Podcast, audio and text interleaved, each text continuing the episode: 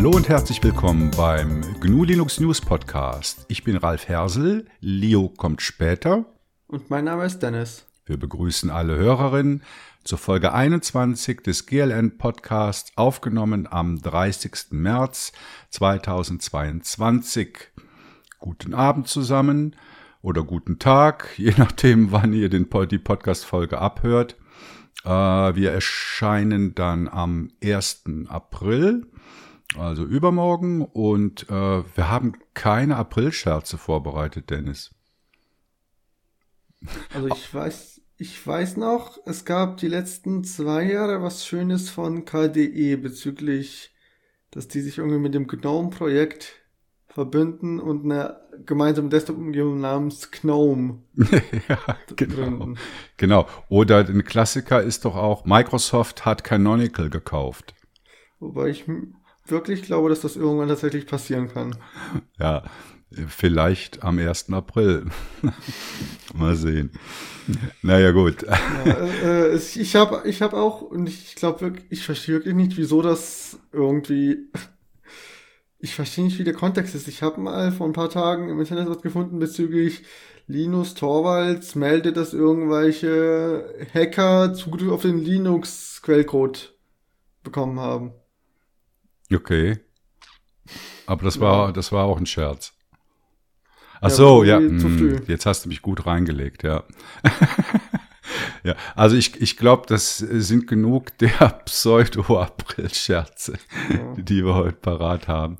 Ähm, aber dir war es ja gar nicht zum Scherzen zumute, oder? Zwei deiner PCs sind abgeraucht.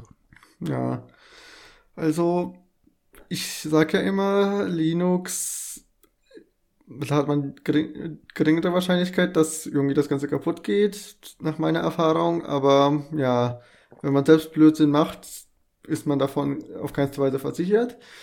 Ich habe zum Glück Backups, also ja, Daten musste ich immerhin nicht sichern, aber ja. Blöder Fehler, ButterFS hatte früher immer noch ein bisschen kleine Probleme und hat die immer noch. Und das ist eins solcher Probleme. Man hat vollen Speicher, macht was frei, aber es wird quasi die Information im Dateisystem nicht übernommen, dass Speicher frei gemacht wurde und man hat dann so ein schönes Bild wie 162 von 256 Gigabyte besetzt und 0 Gigabyte frei. Mhm. Ja. Und wenn man dann auch noch ein Update startet, bei dem 5 Gigabyte an Paketen entpackt werden und keinen, sag ich mal, registrierten freien Speicher hat, ja, Problemchen. Und dann konntest du nichts mehr machen, also auch nicht irgendwie per USB-Stick live booten und irgendwas weglöschen. Wie gesagt, ich, ich hatte ja nur 162 Gigabyte belegt. Ach so, ja. Aber ja, einfach ButterFS wusste es nicht. ja, das, so ein Problem hatte ich schon mal vor, ich glaube, einem Jahr und zwei Monaten müsste es gewesen sein, so, ja, Januar oder Februar 2021. Ja, da hatte ich genau das gleiche Problem. Ich hatte irgendwie Speicher voll, hab den dann, hab dann ein bisschen was freigemacht und das wurde nicht übernommen. Ja. Aber diesmal hatte ich immerhin endlich einen Grund, das, was ich schon immer vorhatte, mein System auf Fedora Silverblue umzustellen. Ich hatte ja vorher das normale Fedora Workstation und wollte schon immer Silverblue probieren, probieren, aber ich bin so nicht ein Freund davon, ständig das Produktivsystem umzustellen, aber ja, dann war es nun mal kaputt und ja, jetzt habe ich jetzt Silverblue. War wirklich positiv überrascht davon, wie gut die Installation und Ersteinrichtung von Silverblue 36 Beta funktioniert hat, aber ja, dazu gibt es vielleicht einen Artikel. Ja, da sind wir ziemlich gespannt. Ne? Also nochmal vielleicht für die Hörer, Silverblue ist ein äh, Unmutable, Immutable System. Ähm, ich glaube, die spannendste Frage ist, ob man alles installiert bekommt, was man so an Zusatzsachen Ja, der Vorteil braucht. an Silverblue ist, man kann immer noch RPM-Pakete installieren. Ja, das ist umständlich, nur über das Terminal und dann muss man jedes Mal neu starten, damit es übernommen wird, aber man kann RPM-Pakete dazu installieren, falls was fehlt. Von daher, das ist nicht so wie bei zum Beispiel, ich glaube, Endless OS sind Beispiele oder GNOME OS, was ja eigentlich noch kein Produktivsystem ist, aber dennoch. Da kann man das ja nicht tun, in Fedora schon. Das wird quasi als neue Schicht auf das Unmutable-System darauf gesetzt. Ja, also es sollte keine Probleme geben. Und dann gibt es auch noch Toolbox, womit man kleine Terminal-Werkzeuge auch so in einer quasi extra Umgebung laufen lassen kann. Aber ich glaube, dazu haben wir sogar schon einen tollen Artikel. Hm, ja. Und ist das jetzt wieder ButterFS? Äh, ja, das ist der Standard bei Fedora. Ich weiß, das, geht, das ist kaputt gegangen und ich weiß, der Erfahrung nach sollte ich eigentlich ext4 nehmen, aber ich mag die Snapshot-Funktionalität, ich mag die Komprimierung und bei mir ist auch ButterFS ein, einfach verdammt nochmal schneller. Von daher, ja, ich gebe dem noch eine Chance. Mhm. Und hoffe, dass ich beim nächsten Mal schneller feststelle, wenn mein Speicher voll ist. Und okay. vor allem kein Update anfange, wenn es der Fall ist. Wir sind gespannt, was du berichten wirst. Äh, ja.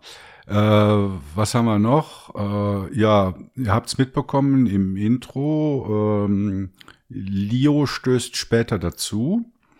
Und ich hoffe, dass uns das nicht die ganze Aufnahme killt, wenn wir dann hier äh, in der Aufnahme noch jemanden dazu nehmen. Aber wird schon schief gehen.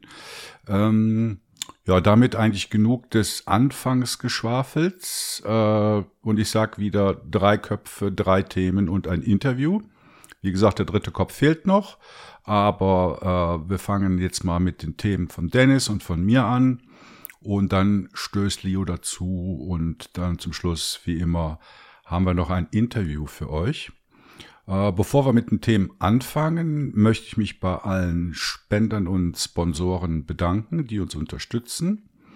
Ähm, wir haben im März auch wieder ein Gewinnspiel gemacht und zwar war es äh, wieder mal ein Schreibwettbewerb, wo es darum ging, Artikel über Web-Applikationen zu schreiben. Da sind auch einige reingekommen. Ich, äh, genaue Zahl wissen wir, glaube ich, noch nicht. Die zählt Dennis morgen erst. Ne? Ja, aber hatten wir nicht gesagt, Einsendeschluss ist auch unserem Zielstand nach erst Mitternacht zum 1. April. Ja, stimmt. Ich bin immer, ich ja. bin, lieg einen Tag falsch. Morgen ist ja erst der 31. Äh, 31. Mitternacht ist äh, Schreibschluss, also Einsendeschluss sozusagen. Und ja. äh, wenn ihr diese Sendung, also diese Folge hier hören könnt am 1. April, ich denke, ich werde mittags oder so publizieren, äh, dann machen wir abends um 19 Uhr, machen wir dann die Verlosung äh, der Gewinnerin oder des Gewinners. Und äh, was gibt's diesmal zu gewinnen? Ah, es gibt von NitroKey eine Nextbox zu gewinnen. Genau, ja. Und ähm, genau zu dem Thema NitroKey äh, haben wir auch heute das Interview, aber dazu später mehr. Ja, also ihr habt, ne, wenn ihr das hört, habt ihr keine Chance mehr, noch einen Artikel zu schreiben. Dann ist es zu spät. Ja, aber falls ihr von einem geschrieben habt, habt ihr eine Chance, eben eine Nextbox zu gewinnen. Und ich finde, diese, dieser Preis passt auch perfekt zum Thema, weil Nextcloud, ja, Nextbox, Nextcloud ist ja auch eine Web-Applikation, eine der bekanntesten freien Web-Applikationen. Ja, und allgemein so das Thema Open Source Web Apps ist ja eher weniger präsent. Von daher bin ich froh, dass wir jetzt diesen Wettbewerb auch gemacht haben zu dem Thema. Mhm. Und diejenigen, die mehr als einen Artikel geschrieben haben, haben auch eine größere Chance, weil die ja, kommen für jeden, für jeden geschriebenen Artikel mit einem Los in den Hut. Und damit steigt natürlich dann beim äh, Auswürfeln die Gewinnchance. Ja, wir sind mal gespannt. Ja, von daher auch einmal etwas, wo wir die besonders Fleißigen nochmal besonders belohnen können. Mhm.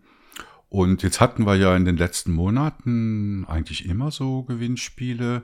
Also vorher hatten wir den, diesen Programmierwettbewerb. Ja, also ich genau. denke, im April machen wir vermutlich auch wieder eins. Haben wir uns jetzt noch wir nicht schauen. so überlegt, aber ja, ihr seht's ja dann. Also ja. vermutlich wird dann irgendwann so Anfang April wird's ein Artikel kommen, wo wir dann das nächste Gewinnspiel ankündigen. Was wir da verlosen, wissen wir auch noch nicht, aber ja, das ist dann die Überraschung. Ja, genau. Auch für uns. Ja, genau, für uns. Okay, dann steigen wir mal in die Themen ein. Und zwar los geht's diesmal mit dem Dennis. Äh, Dennis hat sich mit Standards beschäftigt. Ja, also danke für die Einleitung, Ralf. Ich hatte ja vorhin schon gesagt, Fedora Silverblue 36 Und das bringt GNOME 42 mit sich. Und insbesondere äh, mit GNOME 42 und den nächsten Releases kommen bestimmte wichtige Änderungen quasi in die Philosophie von GNOME, die ich besonders gut finde, aber dazu ein bisschen später. Es fängt alles an mit Standards. Und bevor wir zu Standards kommen, wir kennen ja alle das Konzept von Linux und ja, FOSS, FLOSS, freie Software. Wir haben die Freiheit zu tun und zu lassen, was wir wollen und dadurch entsteht erstmal ein Haufen an Ideen.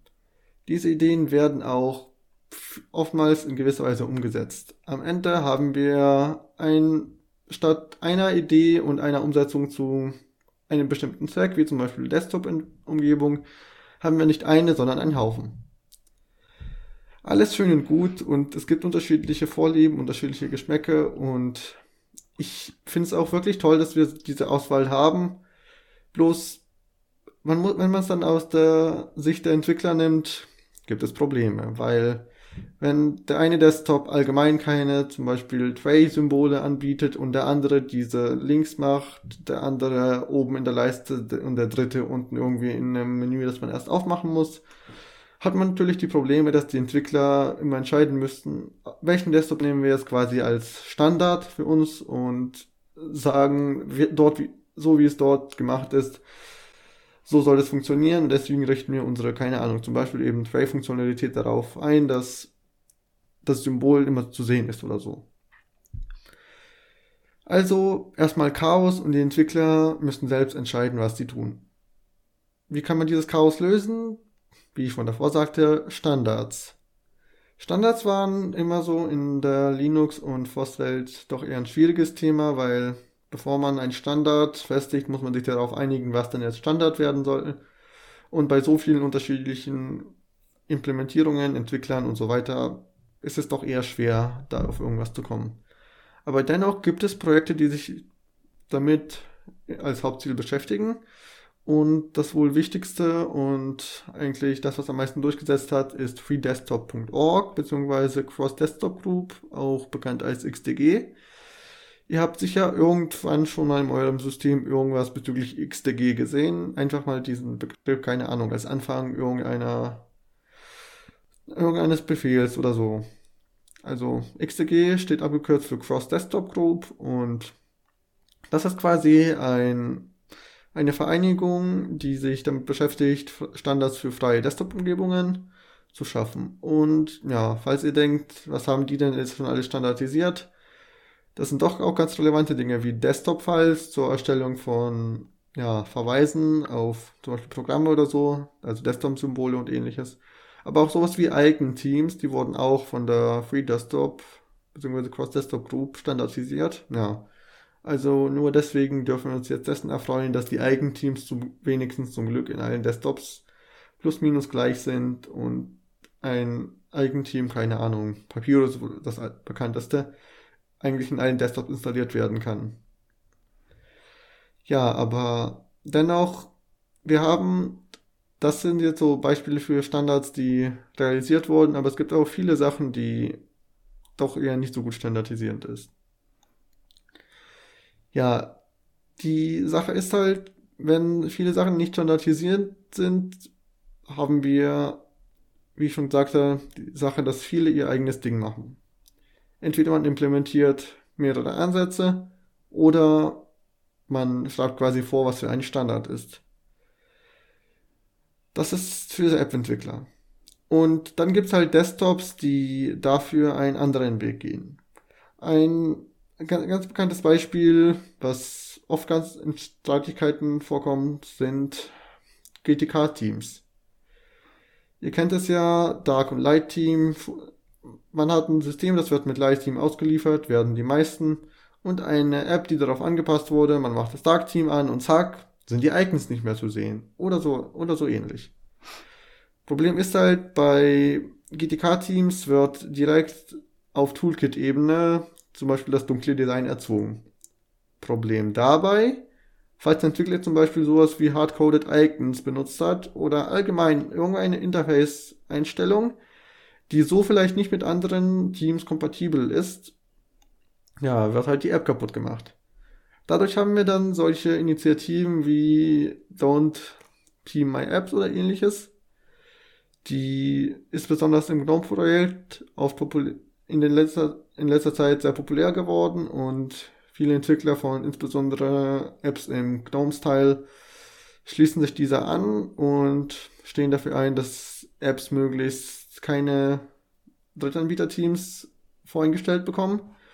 Das geht jetzt nicht direkt dagegen, dass Nutzer selbst Teams installieren, sondern eher dagegen, dass zum Beispiel Distributionen wie Manjaro oder Ubuntu nicht das Standardteam, sondern eigene Teams ausliefern und ja, dadurch hat man eben Probleme, dass unter Umständen Apps, die eigentlich so im Standard funktionieren würden, mit in den Distributionen dann nicht mehr so gut aussehen, obwohl man als Nutzer doch erwartet, dass eine App, die man eigentlich, eine App, die eigentlich vom GNOME-Projekt unterstützt wird und die man in GNOME installiert, eigentlich in GNOME auch gut aussieht. Ist das diese Lip-Advaita oder Lip-Handy-Diskussion?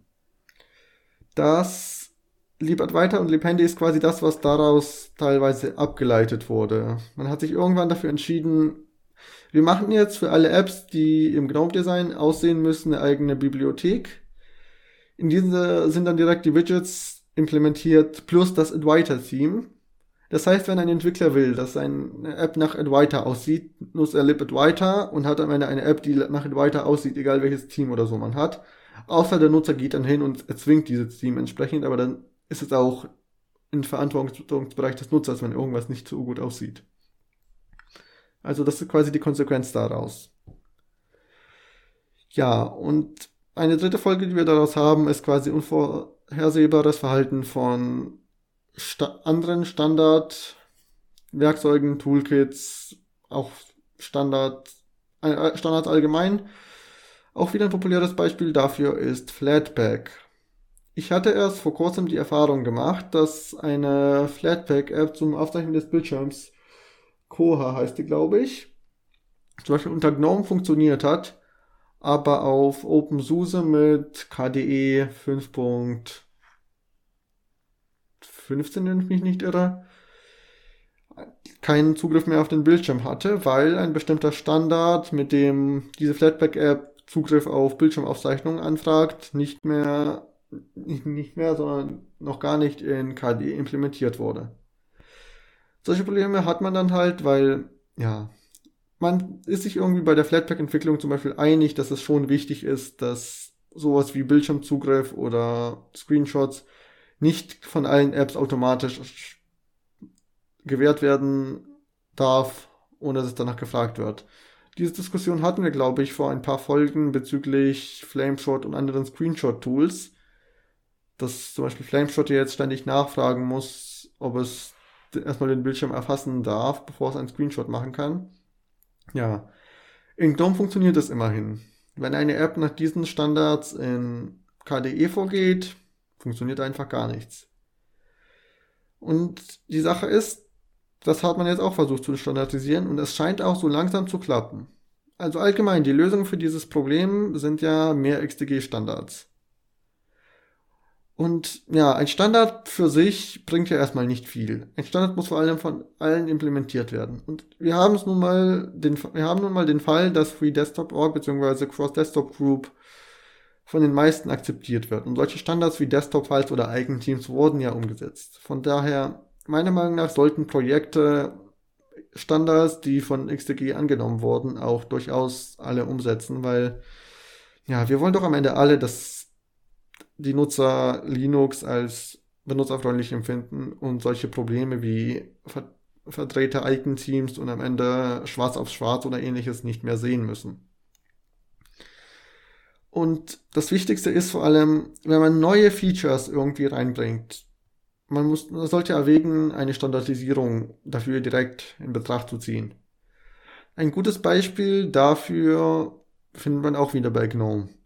Aber jetzt respektablerweise, es ist nicht nur GNOME, es ist auch Elementary OS, was da teilweise mitmischt. Es geht um das Dark Team auch wieder. Nun ja, ich hatte ja gesagt, normale Dark Teams in GTK können die Apps kaputt machen durch zum Beispiel sowas, wenn dunkle Icons verwendet werden und dann ein Dark Team drunter kommt, dass am Ende die Icons nicht mehr zu erkennen sind. Die Lösung dafür ist, und da finde ich auch wirklich, GNOME und Elementary OS quasi in Kooperation haben das schon gut gemacht. Man gibt einfach der App, statt der App ein Dark Design zu erzwingen, gibt man einfach den Apps vor, dass in dem Fall zum Beispiel der Nutzer ein dunkles Design bevorzugt. Und für Entwickler ist es jetzt nicht so kompliziert, zwei Designs anzubieten, einen hellen und einen dunklen. Es funktioniert quasi so. Es gibt einen systemweiten Debus-Parameter, in dem Fall org.freedesktop.appearance.color-scheme. Und mit diesem wird quasi signalisiert, ob der Nutzer jetzt bei sich im System eine dunkle oder eine, eher eine helle Einstellung bevorzugt. Apps können diese beliebig auslesen, beziehungsweise Toolkits. Und so kann der Nutzer bei sich in der App implementieren, dass wenn die Einstellung auf dunkel steht, ein bestimmtes anderes Farbschema und Iconschema angewendet wird. So sorgen wir einerseits dafür, dass ein Dark Mode implementiert werden kann, aber dieses wird eben von den Entwicklern direkt implementiert und so können wir quasi auch dafür sorgen, dass dieses, obwohl es im System zentral umgeschaltet werden kann, trotzdem den Wünschen der Entwickler folgt und damit eine App so anbietet, wie sie in den Designvorstellungen der Entwickler aussehen soll und mit einem Interface, das mit nur geringe Wahrscheinlichkeit in irgendeiner Weise kaputt gehen kann. Ja, und vor allem Apps, die nicht angepasst wurden, die nicht mit Dark Teams funktionieren, die man kompliziert umbauen müsste, damit die mit Dark Teams funktionieren, weil die so ein eigen entwickeltes Interface haben, dass das bei jedem einzelnen Dark Team irgendwie bricht. Dies, diesen wird kein Dark Team aufgezwungen. Diese können trotzdem im Light Team arbeiten und ja, es gibt, es gibt so, es gibt einen Haufen alter Apps, die haben so viele Interface-Elemente, dass diese auf ein Dark-Theme umzustellen noch nie gut funktioniert hat. Und in dem Fall haben wir quasi den Mittelweg zwischen Dark-Theme für Apps, mit denen das gut läuft, weil für die meisten Entwickler wird es kein Problem sein, das zu implementieren, und Light-Team für Apps, die entweder nicht mehr weiterentwickelt werden und dadurch Probleme haben, oder kompliziert sind, dass es erstmal ein bisschen dauern würde, diese auf Dark-Theme umzustellen. Ja, und das Beste ist halt auch, das ist nichts Toolkit-bezogenes. Wir kennen ja das Spiel mit GTK-Teams in Qt-Oberflächen bzw. Qt-Teams in GNOME oder ähnlichen GTK-Oberflächen. Da gibt es zwar so ein paar Werkzeuge, mit denen man das Ganze setzen kann und Systemvariablen und Qt5CT und GTK-Einstellungen in KDE. Aber letztendlich haben wir trotzdem das Problem, dass GTK und Qt jeweils unterschiedlich aussehen und jeweils hässlich aussehen weil die Teams nicht zusammenpassen und die Toolkits nicht zusammenpassen. Hier hingegen könnte man mit dieser Einstellung dafür sorgen, dass bei Qt-Teams zum Beispiel automatisch Breeze oder wie auch immer ein anderes Standard-Team genutzt wird, automatisch bei der dunklen Einstellung in Dark ausgeliefert wird, beziehungsweise eben das Standard GTK-Team Adwaita jeweils im dunklen Modus, wenn das in den KLE bzw. GNOME-Einstellungen so eingestellt ist. Ja, und so hätten wir dann am Ende Apps, die nicht kaputt gehen. Und ich finde, das ist schon eine gute Idee und so der Mittelweg, den ich mir vorstellen kann. Also, und das wird zu großen Teilen in GNOME 42 und Elementary OS ab Version 6 implementiert. Diese Einstellung kann man bereits, wie ich schon sagte, in GNOME 42 testen und diese wird bereits auch von den meisten GNOME-Apps unterstützt. Das sind nicht mal alles Apps, die schon auf GTK 4 umgestellt wurden, sondern allgemein auch GNOME-Apps, die noch auf GTK 3 bleiben und deren Port auf GTK 4 noch dauert. Die haben ganz schnell innerhalb von kurzer Zeit diese Einstellung implementiert, so dass GNOME 42, welches jetzt schon mit mehr Einstellungsmöglichkeiten für Aussehen, wie zum Beispiel eben Dark Theme kommt. Und das war ein großer Streitpunkt die letzten Jahre, seit GNOME 3 ohne Einstellungsmöglichkeiten für Teams rauskam und dieses GNOME Tweak Tool dafür verwendet werden musste.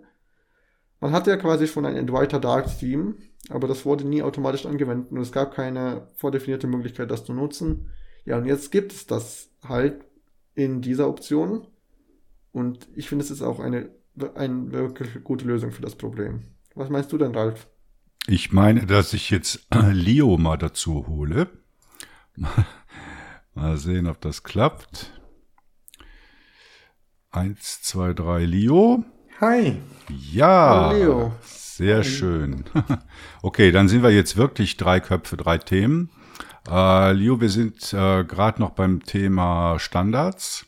Oh. Und äh, jetzt hat äh, Dennis mich gerade was gefragt, was ich jetzt äh, wieder vergessen habe. Ich habe dich gefragt, was du, was deine Meinung bezüglich der Implementierung des Dark Themes eben über diese Systemeinstellung ist. Ja, also ich finde das gut. Was, was mich gerade so ein bisschen wundert, ich habe äh, heute die Release Notes für Ubuntu Mate 2204 gesehen.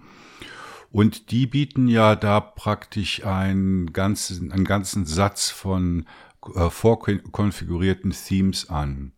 Und da reden wir dann halt nicht nur über Light Theme oder Dark Theme, sondern über eine ganze Palette von unterschiedlichen Themes, wo ich nehme an auch Icon und Shell Themes mit dazugehören. Und jetzt aus Endanwendersicht ist es ja nett, wenn man jetzt in äh, GNOME 42 zwischen Light und Dark umschalten kann. Ich habe aber immer noch so den Eindruck, dass das für viele zu wenig ist. Ja, also es, das, man muss halt schauen, in die Entwicklung läuft. In Liquid Writer zum Beispiel und GTK 4 wurde auch die Option eingefügt, als Zentfarben zu setzen. Und das kann auch genauso gut mit so einer Einstellung erfolgen. Das System gibt vor, dass alles auf Akzentfarbe das und das umgestellt wird und alle GTK-Apps, dort wo sie eine Akzentfarbe einsetzen, nutzen diese automatisch. Das funktioniert auch schon ganz gut. Das muss halt bloß noch in GNOME implementiert werden. Und wenn man in Ubuntu 22.04 in die Beta schaut, merkt man, die haben das schon implementiert. Ja, Ubuntu hat sich da quasi eine Funktion vorausgeholt, die in GNOME noch nicht so wirklich fertig ist. Da überlegt man, da baut man gerade und wann das kommen soll, ist noch nicht bekannt. Aber in Ubuntu 2.4 ist es schon drin, man hat schon Akzentfarben.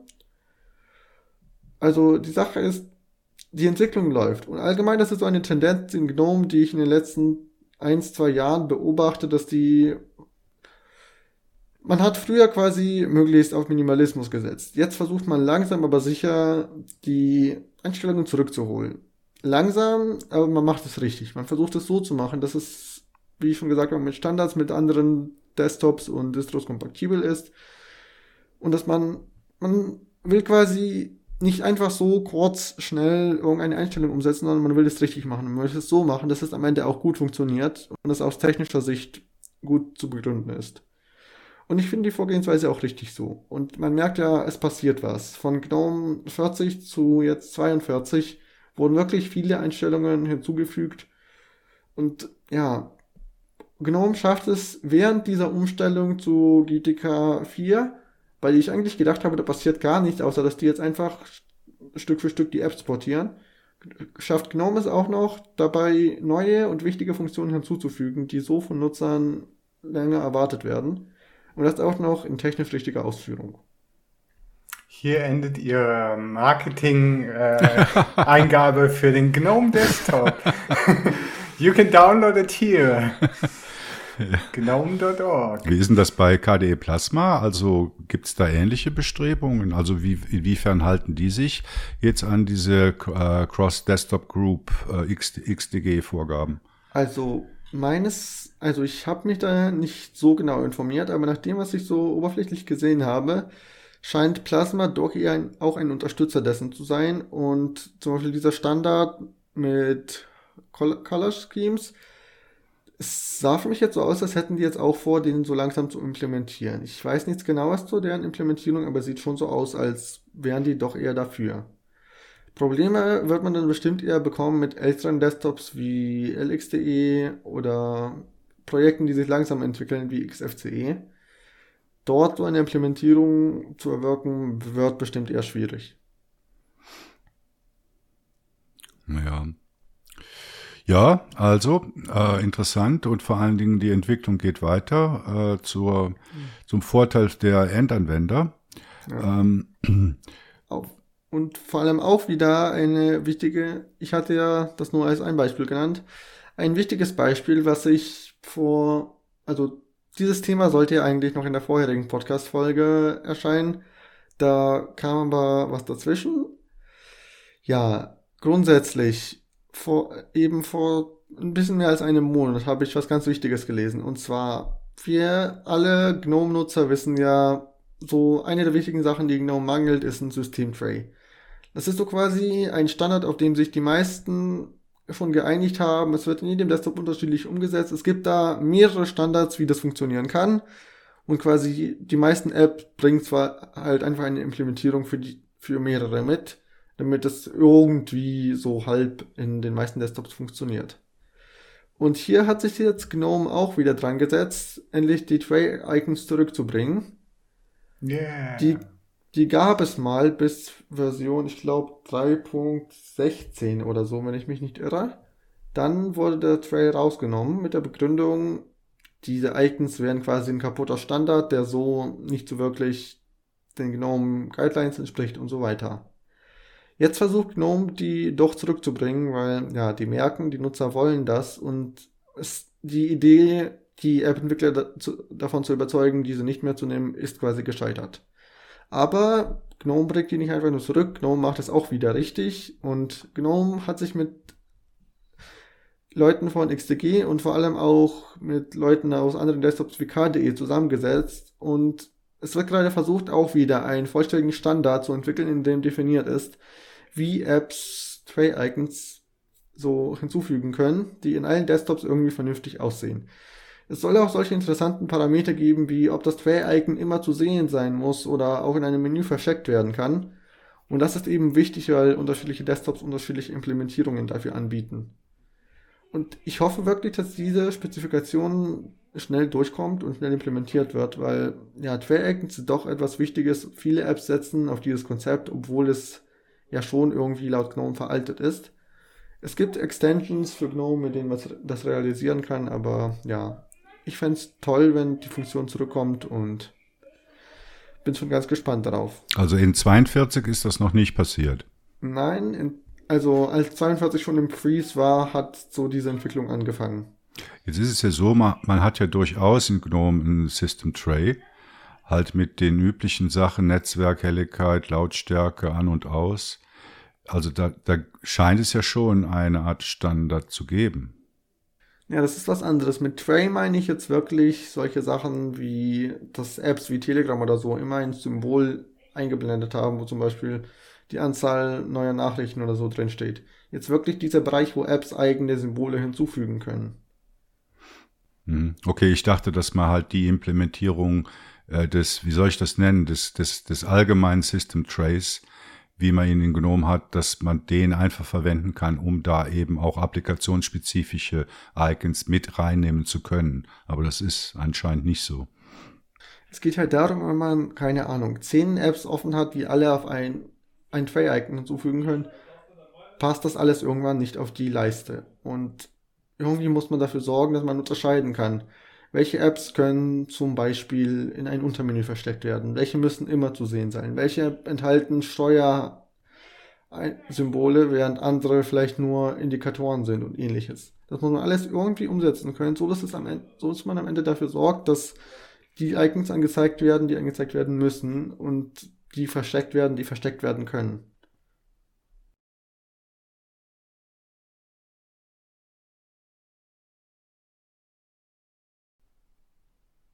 Also, was denkt ihr denn darüber? Leo, ich habe ja. ja. von dir, ich habe ja von also, dir so ein, äh, so irgendwie Freude hören können, als ich gesagt habe, das kommt zurück. Also deine ja, also ist es ja folgendes. Also früher gab es ja eigentlich diesen XMBed-Standard. Das war so lange Zeit das Übliche, wie man so System Trace implementiert hat. Und die meisten Desktop-Umgebungen äh, haben das dann irgendwann gedroppt, weil es halt, ja, es ist halt einfach nicht mehr State of the Art, sage ich jetzt mal. Und es wurde dann irgendwann ersetzt durch Status Notifier oder halt im Ubuntu hieß es dann irgendwie App Indicator, erinnert euch vielleicht noch dran. Gab es ja auch so große Diskussionen. Und diese, ähm, äh, ich sage jetzt mal Applikationen, die diesen neuen Standard folgen, werden auch jetzt bereits im GNOME als Icon oben rechts neben dem Menü angezeigt. Werden sie nicht. Die, die App Indicator auch nicht, oder? Nein. Gar keine, gar keine Tray-Icons. Ah ja, stimmt. Ja, nee, nee, das stimmt, das recht ist. Das ist ja, dann brauchst du ja das zusätzliche Plugin, dieses Case Status App genau. Indicator. Genau. Okay, und Sie halt, wollen... Es gibt, es gibt, es gibt nicht nur dieses Case Status App Indicator, es gibt noch irgendwie ein oder zwei andere Standards und irgendwie mit jedem der Extensions funktionieren ein paar Apps und ein paar, ein paar andere funktionieren immer nur mit dem anderen. Aber man kann ja, halt es gibt eben diese zwei Standards. Also ich sehe einfach die Gefahr, also äh, da gibt es ja auch mal diese schönen Strichmännchen-Comics da.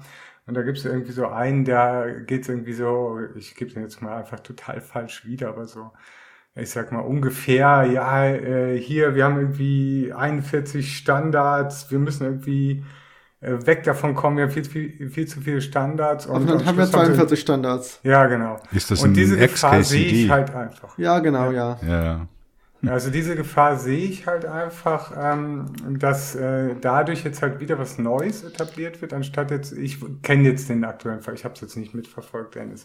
Also ich weiß jetzt nicht, ob sie jetzt, ähm, sage ich jetzt mal, App Indicator, Status Notifier implementieren wollen, weil das ist eigentlich das, was heute State of the Art ist und alle Desktop-Umgebungen, die ein bisschen was auf sie halten, ich sage jetzt mal wie Enlightenment oder KDE Plasma auch verwenden. Äh, und bei GNOME äh, finde ich es halt immer, also ich bin ein bisschen zurückhaltend äh, mit dem Fähnchen schwingen äh, für GNOME. Äh, das ist cool, wenn du das magst, was GNOME mag. Wenn du, wenn du das magst, was das Projekt mag, bist du bei GNOME sehr gut dabei. Wenn deine persönlichen Bedürfnisse ein bisschen davon abgehen, dann fängst du halt relativ schnell an zu frickeln. Das geht jetzt natürlich mit den Extensions, die halt auch ganz unterschiedliche Qualität haben. Äh, schon in einer gewissen Form. Du kannst den GNOME Desktop ja auch mit den Extensions eigentlich ganz gut anpassen. Aber sie haben halt hier ihr klares Designkonzept im, im Kopf. Und in der Vergangenheit war es halt oftmals so, dass sie das dann auch noch schlecht kommuniziert haben. Das heißt, sie haben einfach immer so das Gefühl äh, vermittelt, wir wissen es besser und deswegen machen wir das jetzt so. Und das hat halt ganz viele Projekte, unter anderem auch Canonical mit, äh, mit Ubuntu und dem Unity Desktop damals oder auch der GNOME-Adaptierung, auch jetzt noch heute noch äh, mit der GNOME-Adaptierung äh, Ubuntu-Projekt immer wieder mal vor den Kopf geschossen und auch andere. Also, also da sage ich jetzt mal nur dieses, äh, wie heißt das, dieses ähm, Pop-OS-Ding da. Ja, Cosmic. Äh, Wobei ja, die haben sich die haben inzwischen ja entschieden, die haben sich ja inzwischen entschieden, ganz einen eigenen Desktop zu entwickeln auf Rust Ja, weil sie eben zu so. wenig Freiheit, also GNOME äh, lässt halt sehr wenig Freiheit und äh, Linus Torvalds hat die ja auch mal als das Projekt ja auch mal oder Desktop insbesondere auch mal als Interface-Nazis bezeichnet. Das ist jetzt vielleicht ein bisschen Ja, wobei Linus Torvalds am Ende doch Troll. sich entschieden hat, GNOME zu nutzen. Ja, und er trollt natürlich auch gerne mal.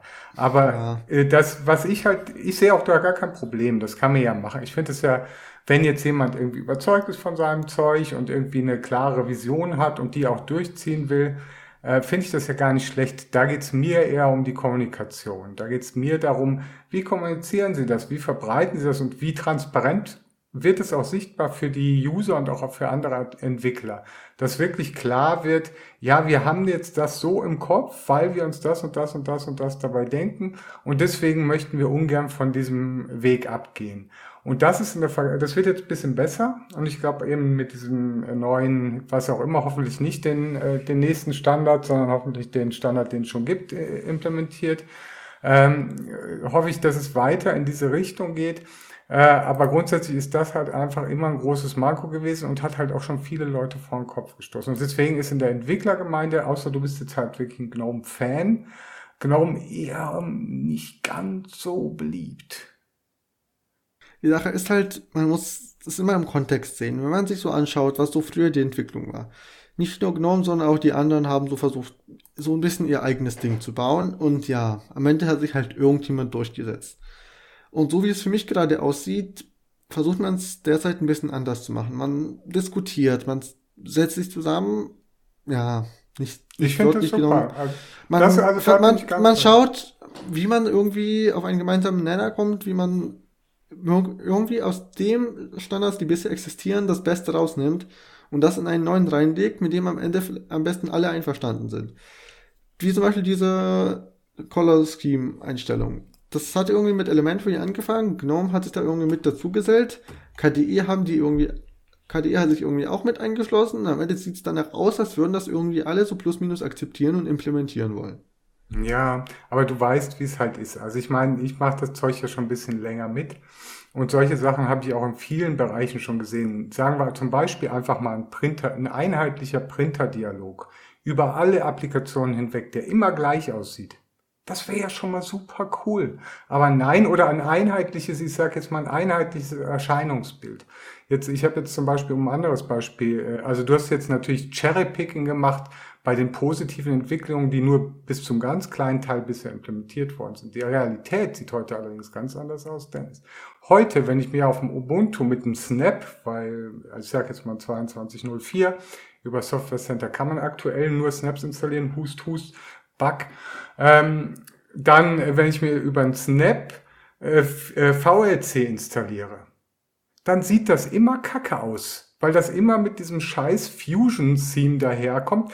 Das sieht aus wie ein Fremdkörper. Sie haben es noch nicht mal geschafft, dass die Applikation, alle Applikationen, also ich habe jetzt zum Beispiel XFCE äh, und ich benutze Qt5cc und Advaita äh, Qt als, äh, als Theme äh, für Qt. Und meine Apps sehen alle, alle gleich aus. Ob das ist Qt oder GTK ist. Selbst das schaffen die noch nicht mal. Und dann irgendwie siehst du auf so einem Collar-Picker, wo man irgendeine blöde Akzentfarbe, was sich eh aus meiner Sicht nur ein Bruchteil der User einstellt, weil erfahrungsgemäß, da gibt's auch wirklich, da gibt's Umfragen, da gibt's Erfahrungswerte zu, ist genauso wie mit einem Wallpaper. 90 Prozent aller User, unabhängig vom Betriebssystem, ändern ihr Wallpaper nicht. 90 Prozent und mehr aller User werden keine Accent-Collar setzen. Das ist eine Spielerei. Solche Sachen wie eine einheitliche Implementierung von einem äh, von einem Standard, den es schon gibt, sage ich jetzt mal für den SysTray, den gibt es schon. Es gibt schon App Indicator, der ist okay, der ist gut, der ist äh, deutlich besser als XMBet. Es war eine Weiterentwicklung. Ähm, und anstatt, und es vermittelt halt äh, indirekt schon wieder dieses Gefühl, schon wieder dieses Gefühl, Gnome macht, nimmt sich dem jetzt an. Wir nehmen uns, wir, wir elitäres Gnome-Projekt nehmen uns dem an und wir wissen sowieso, äh, wie, wie wir es besser machen. Und deswegen müssen wir jetzt nochmal einen neuen Standard etablieren. Weil die, die jetzt da sind, sind nicht gut. Und das ist was, was ich halt grundsätzlich kritisiere, nicht nur bei GNOME, sondern bei allem, was aus dem Hause Red Hat kommt. Alles. Die fahren immer mit dieser elitären Überheblichkeit. Und das, finde ich einfach nicht in Ordnung. Muss ich einfach so klar sagen. Ja, also ich finde, die Münze hat ja hier zwei Medaillen. Also wir haben ja schon oft darüber gesprochen. Äh, beispielsweise braucht es überhaupt so viele Themes, braucht es so viele verschiedene Desktop-Umgebungen? Und die Antwort darauf war eigentlich immer ja, die braucht es. Und dadurch hast du eine gewisse positive Konkurrenz, du hast ein Weiterentwickeln und ich kann jetzt nicht, also ich glaube das gerne, oder, dass Gnome da irgendwie ein bisschen äh, elitär vorgeht äh, und meint, sie hätten die Weisheit mit Löffeln gefressen. Aber wenn, du hast vorhin erwähnt, ja, wie wär's denn mit einem standardisierten Druckdialog? Da könnte ich ja sagen, wie wär's denn mit äh, standardisierten Systemeinstellungen? Also das ist dann nochmal eine Ebene höher. Könnte man ja, ja genau. ne? Also wo ist der, also, also Druckdialog, da kann man auch die ganzen Settings, kann, könnte man auch standardisieren. Mhm. Aber ist das dann wirklich noch diese Vielfalt, die wir ansonsten immer schätzen? Oder also wo ich, soll die Vielfalt ja. denn dann hingehen? Also was ja wirklich auffällig ist, das sind immer eben diese Brüche, diese User-Interface-Brüche. Also du hast einen äh, Betrieb, und deswegen ist zum Beispiel Apple auch so erfolgreich. Nicht, weil sie so super schickes Interface machen, also das ist Geschmackssache. Also das, der eine findet es toll, der nächste nicht. Aber sie sind so erfolgreich, auch im Gegensatz zu Microsoft, weil sie ein durchgängiges Interface haben. In Windows, in aktuellen Windows-Versionen findest du meines Erachtens immer noch diese Elemente, Gerätemanager und so weiter, die sehen aus wie bei, äh, bei Windows 95. Ja, da, ja. Ich, also ich, ich kann sogar von Erfahrung sprechen. Ich habe neben mir noch ein Windows-Gerät stehen. Ja, ich habe mal, glaube ich, in einer Folge vor ein paar Monaten erzählt, dass ich ein Surface Tablet zu Weihnachten bekommen habe, weil ja, das sind halt nun mal die leistungsstärksten Tablets der Zeit und ich brauche diese Leistung. Ja, nun, ja, Treiber und so, lange Geschichte. Ich kann darauf kein Linux installieren und das immer noch als Tablet nutzen. Und ja, man hat dort diese Probleme. Das ist so eines der Punkte, das am meisten an Windows kritisiert wird. Aber jetzt zu dem, was du davor, die mehreren Punkte, die du angesprochen hast. Man muss halt den Unterschied sehen zwischen dem, was gerade in GNOME passiert und dem, was zum Beispiel in Ubuntu mit Snap passiert. Snap ist halt wieder so ein Ding. Canonical ist da mal hingegangen und geschaut und das, was da so frei ist, entsteht, das gefällt denen nicht. wir machen jetzt ein eigenes Ding und das machen wir closed source und keiner darf es verwenden. Und wir teilen mit keinem die Standards und das passiert alles so, wie wir es wollen. Und am Ende ist ein, ist ein Paketsystem rausgekommen, mit dem irgendwie keiner zufrieden ist, das nur Probleme macht. Und das wird jetzt als Zwang durchgesetzt in Ubuntu. Ja, deshalb, musst, ja, aber deshalb laufen ja auch alle weg von Ubuntu. Ja, aber du musst ja mal sehen, woher das kommt. Das ist ja alles, das schaukelt sich ja gegenseitig hoch. Das ist genau dieses, was ich, äh, das, das geht aus von diesem elitären äh, Verhalten von Red Hat, die immer meinen irgendwie, sie sind bei allem, bei allem, sie wissen alles besser. Und das äh, triggert natürlich so einen Narzissten wie den Shuttleworth, der dann sagt, Mimimi, ich will aber auch mal Recht haben und ich will aber auch mal, dass mein Ding mal irgendwie Erfolg äh, hat. Und ich habe ja jetzt irgendwie schon Unity verkackt und das Ubuntu vom verkackt. Äh, und ich muss aber irgendwas ein, eigenes haben, was mich von allem anderen herausstechen äh, äh lässt. Und deswegen kommt sowas. Das ist halt eine Kombination von, äh, äh von diesen, sage ich jetzt mal, äh, elitären Egoisten äh, gepaart mit Narzissten. Und das ist halt eine ganz gefährliche Mischung. Ja. Und dass da nichts Gutes halt, rauskommt. Ja. Nennen wir irgendwas Besseres als Flatpak. In der, in die Richtung. Es gibt kein anderes gutes Containerpaketformat. Ja, ja also ich würde jetzt zum Beispiel, bei Docker zum Beispiel, würde ich dir völlig zustimmen. Dieses Podman, was da Red Hat draufgehauen hat, das ist völliger Blödsinn und das war nicht nötig. Die Sache ist halt, solche Abspaltungen entstehen inzwischen in der Linux-Welt irgendwie bei dem Kleis, bei der kleinsten Änderung. Jetzt zum Beispiel mit System 76 und die, der neue Desktop, den sie machen wollen. Das ist irgendwie quasi eine Diskussion, die aus dem Nichts entstanden ist. GNOME hat eine neue Lib rausgehauen und denen hat das nicht gefallen und deswegen möchten die jetzt was ändern. Obwohl zum Beispiel die, die haben am Anfang angesprochen, dass die keine Akzentfarben setzen können. GNOME macht ja gerade Akzentfarben. Aber das geht denen viel zu langsam, deswegen machen die jetzt mal schnell einen eigenen ja, Desktop. Aber scheiße auf diese blöden Akzentfarben. Das ist jetzt nur irgendwie, dass wir irgendwas schreiben können, dass irgendwas anders ist im neuen Release. Das löst nicht die grundlegenden Probleme, die wir da haben. Und ich ja, sage jetzt mal eins. Deswegen, solch, deswegen solchem Blödsinn Projekte sich aufspalten und wir dadurch am Ende immer weniger Standards haben, das finde ich nicht gut. Ja, das finde ich auch überhaupt nicht gut. Und deswegen finde ich eben, also äh, es, das ist ja aber, da muss man auch wieder ein bisschen differenzierter rangehen. Und ich glaube, wir machen jetzt heute diese Folge nur über dieses Thema, weil wir. ich wollte es gerade sagen. Also äh, ich, ich würde das ein bisschen differenzierter sehen, weil zum Beispiel der äh, die Client-Implementation von Snap war von Beginn an freie Software. Äh, man hätte jetzt auch hergehen können und einfach den Serverteil frei implementieren können und die Bugs oder die äh, Sachen, die es zu verbessern hat, verbessern können. Dann kommt aber Red Hat wieder her und sagt, ne, wir wissen aber, wie man das besser macht. Oder insbesondere in diesem Fall wieder der Lennart, äh, der auch in diese Richtung geht, sehr stark übrigens, äh, und dann sagt, na, ich habe mal eine tollere Idee und ich weiß sowieso, wie alles besser geht. So. Aber Flatpak äh, war nun mal besser. Ja, das sage ich ja, darum geht's nicht, Dennis. Es geht nicht darum, dass es, Red Hat macht ganz oft, auch zum Beispiel Podman ist technologisch eine bessere Lösung als Docker. Darum geht's nicht. Es geht um den Respekt der Community. Es geht, wie wir uns gegenseitig behandeln und wie wir solche Sachen gemeinsam wuppen wollen.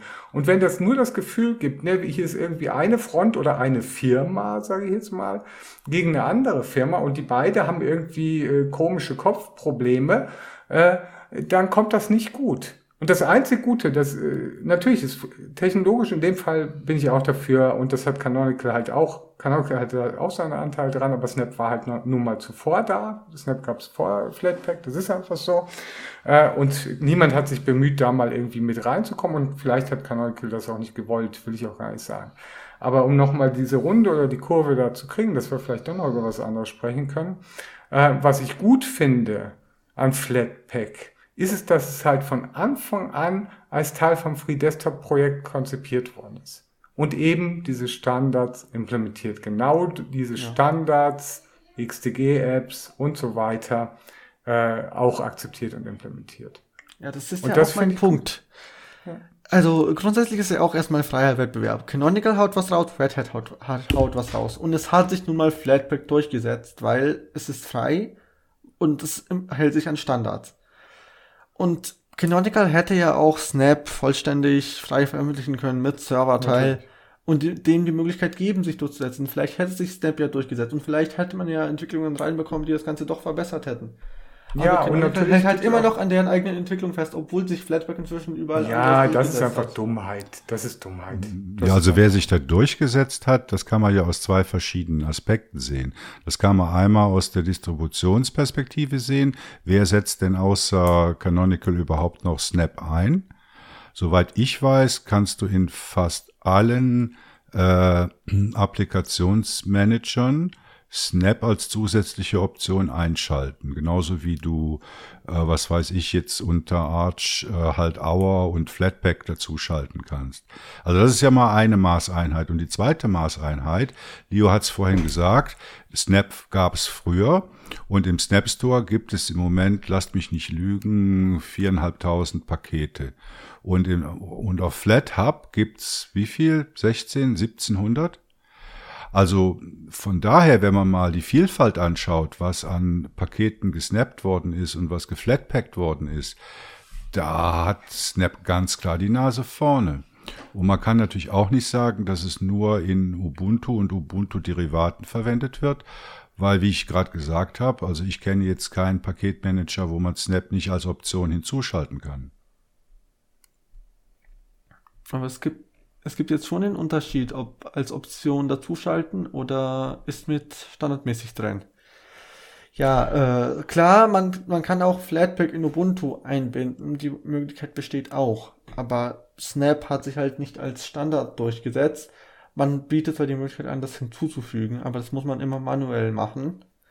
Ja, das hat halt, als Standardquelle drin ist. Ja, aber neue Container, also neue Paketformate, die gibt's ja, wo gibt's denn die als Default nur bei Fedora. Also, also bei Linux Arch, Mint, bei Linux Arch und Manjaro hast du nur native Packages als Default. Die haben also Linux Mint zum Beispiel bindet Flatpak automatisch mit ein. Elementary, wie Leo schon gesagt hat. Ja, Clear Linux. Ich glaube, PopOS bietet auch Flatpak mit automatisch drin an. Und wenn ich jetzt länger nachdenken würde, würden bestimmt noch weitere Distributionen einfallen. Aber das also, ist natürlich, also da ist wirklich natürlich, das hat sich Canonical natürlich selbst ein bisschen verbaut. Das, ob es das jetzt bewusst gemacht haben oder unbewusst, wie sie wollen da ja auch einen Markt draus machen. Da gibt's ja auch mal einen Artikel, wie zum Beispiel jetzt halt die, äh, äh, die Nitro, äh, die Nextbox von Nitro Keys, sorry, ich verwechsel es immer. Die wir übrigens gerade verlosen. Wer jetzt noch schnell ist, kann auch einen Artikel schreiben. Äh, nee, doch nicht. Äh, aber ähm, die haben drüber nachgedacht, das damals auch mit Snap zu, äh, mit Snap, äh, also mit diesem Ubuntu, wie heißt das, Embedded Core. Snappy Ubuntu Core. Ja, äh, zu lösen. Und das war dann irgendwie, dann wollten die auf einmal so viel Geld dafür haben, Lizenzkosten, die wollen da natürlich Geld dran verdienen. Und das ist der Grund, äh, warum sie jetzt gesagt haben, nee, das dürfen wir jetzt nicht den, den Serverteil halt öffentlich machen. Und das ist, das wird Ihnen diesbezüglich auch, wenn du jetzt sagst, Ralf, ja klar, das äh, steht jetzt nicht ganz so schlecht da, wobei, wenn man da mit einem äh, Snap äh, jemanden spricht, äh, der Snap paketieren muss, die rennen Canonical reihenweise weg, die Leute, weil das ganz furchtbar ist zu paketieren. Ähm, davon aber mal unabhängig haben sie sich halt einfach nicht durchgesetzt als in Anführungszeichen Standard, hatten wir es ja vorhin schon, 42 Standards weil sie den Server-Teil nicht freigegeben haben. Und ob sie das bewusst gemacht ich, ich glaube, das ist eine Mischung zwischen bewusst und eigentlich ärgern wir, ärgern wir uns jetzt ein bisschen, dass wir jetzt irgendwie alleine auf unserer Insel sitzen und keiner mal mit uns spielen will. Aber das ist typisch Canonical, haben sie mit anderen Projekten ja auch schon so. Ja, aber ich denke, man darf die Menge des Angebots auch nicht unterschätzen. Ich meine, wir reden jetzt hier wieder aus, aus einer Nerd-Sicht heraus, aber wenn du jetzt einen ganz normalen Anwender, Anwenderin nimmst und die sehen, ja, ich habe hier alles, was ich an Software haben will, eben viereinhalbtausend Pakete, bekomme ich bei Snap und bei den anderen, also App Image und Flatpak, äh, habe ich noch nicht mal die Hälfte. Die, die Leute interessieren sich doch nicht dafür, wie schwierig es ist, ein Snap-Paket äh, zu, ja, zu paketieren. Ich sage jetzt mal ein Einsteiger. Deswegen sage ich ja, das, was jetzt aktuell jetzt in der äh, Pre-Release-Phase von Ubuntu 22.04 äh, als äh, Quote Bug äh, Quote drin ist, dass man eben aus dem Software Store nur noch Snaps installieren kann und keine Depps. Ähm, zeigt ja auch ganz ein, eindrücklich, dass du ein Standard-Desktop-Anwendersystem bereits mit der Vielzahl und der Menge, schieren Menge von dem, was als Snap zur Verfügung steht, vollkommen versorgen kannst. Mhm. Die Sache ist halt, wir haben den Unterschied bei, zwischen Snap und Flatpak, dass Snap eine zentrale Quelle hat, während Flatpak ja durch diesen im freien Serverteil auch unterschiedliche Quellen hat. Ja, dann kommt zum Beispiel Elementary daher und macht ein eigenes Repo. Da kommt Fedora daher und macht auch wieder ein eigenes Repo, wo ganz automatisch das drin ist, was auch im normalen Fedora RPM Repo drin ist. Und das ist auch nochmal ein Grund, wieso sich Snap nicht durchgesetzt hat. Zum Beispiel Projekte wie Fedora oder Elementary oder Mint sehen halt. Die können sich hier mal ganz schnell einen eigenen äh, Flatpak-Server aufsetzen und dort dieselben Pakete bereitstellen, die sie in ihren Repos anbieten und so schrittweise auch die eigenen Pakete um, umstellen. Es kann nicht alles in FlatHub rein. Wir können auch nicht irgendwann dazu übergehen, solch, solche Sachen wie Linux Mint System Runtimes in FlatHub zu veröffentlichen. Das wird einfach zu einem Schrotthaufen irgendwann. Also es muss schon die Möglichkeit bestehen, dass auch Distro-Maintainer eigene Server anbieten, auf denen dann entsprechend nur die Dinge und Apps laufen, die von der Distribution benötigt werden, aber nicht von niemandem anders. Ich meine, die Grundidee von den Paket, von den neuen Paketformaten äh, hat sich ja schon selbst ein bisschen, bisschen ad absurdum geführt. Das Versprechen war ja, dass ein Entwickler, eine Entwicklerin ein Paket in einem Format baut und dass es damit auf allen ähm, Distributionen äh, installierbar ist. Aber wenn man sich die großen Projekte anguckt, ja, die bauen einen Snap, die machen ein App-Image und sie machen auch noch ein Flatpak und vielleicht auch noch native Pakete, ein DEP oder ein RPM. Das ist ja genau nicht die Idee gewesen.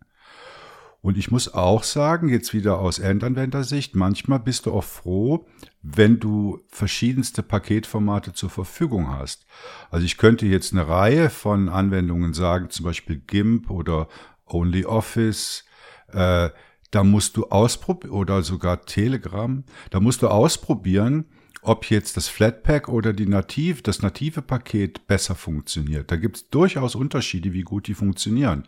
Und dann nimmst du natürlich schlussendlich das, was bei dir am besten funktioniert. Egal, was für ein Paketformat es ist.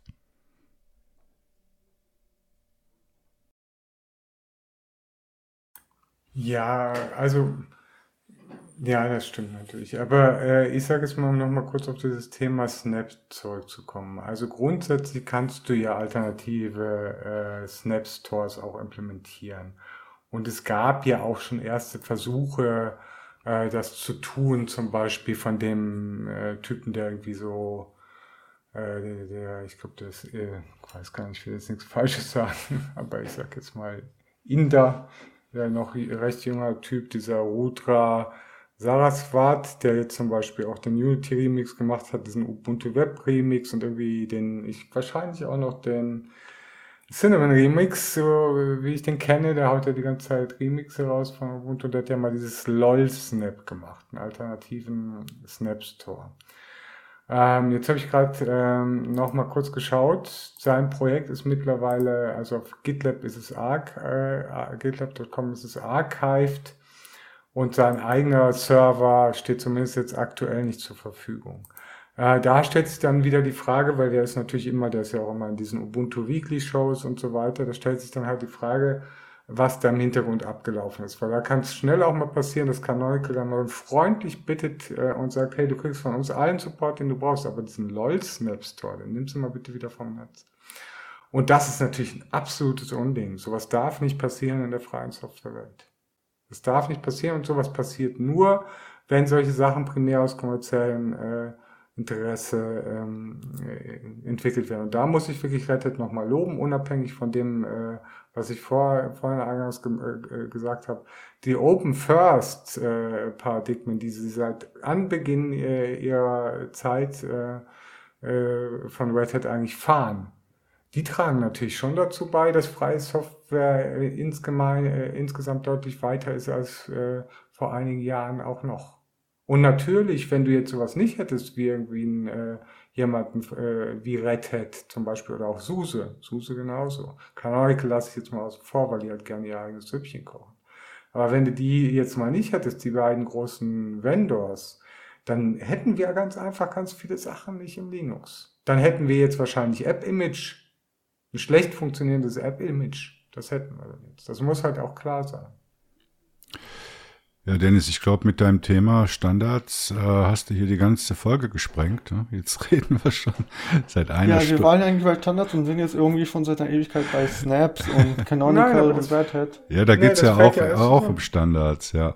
ja aber das, das ist halt so ein Thema, das kann man ewig diskutieren. Ja, was wir und, damit ja, auch jetzt getan haben. Ja, und ich, und im letzten Punkt möchte ich Lia auch noch mal recht geben die Sache ist halt der Unterschied zwischen Canonical und Red Hat. Canonical versucht halt erstmal, wie gut können wir das kommerziell implementieren und trotzdem so, dass es in Ubuntu Sinn macht. Und ja, wenn es geht, versuchen die das. Kommerziell so, dass sie damit direkt Geld machen können.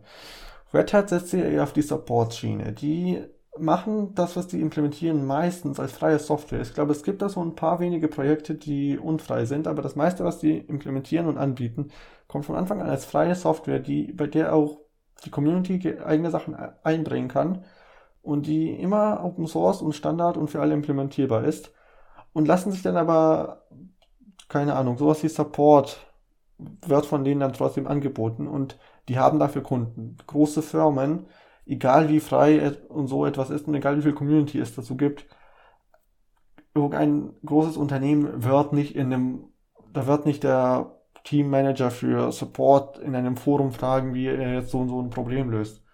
Es wird immer diesen Support-Markt geben und da hat Red Hat meiner Meinung nach, unabhängig von all der ganzen Kritik, die man in Red Hat entsenden kann, doch eher das bessere Konzept als Canonical.